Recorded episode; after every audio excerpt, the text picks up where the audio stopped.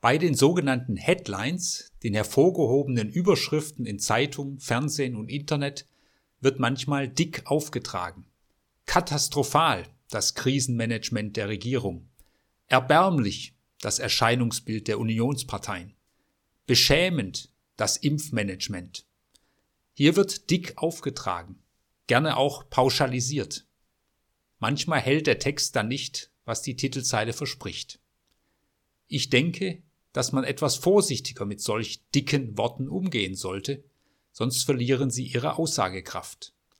Was ist noch wirklich eine Katastrophe, wenn angeblich fast alles eine Katastrophe ist?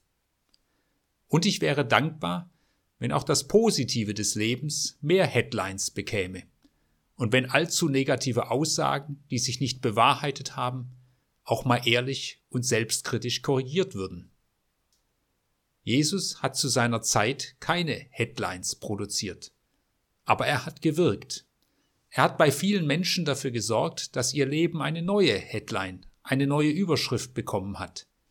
Gestärkt, angenommen, versöhnt, ermutigt, getröstet, getragen, gesegnet, geliebt, herausgefordert.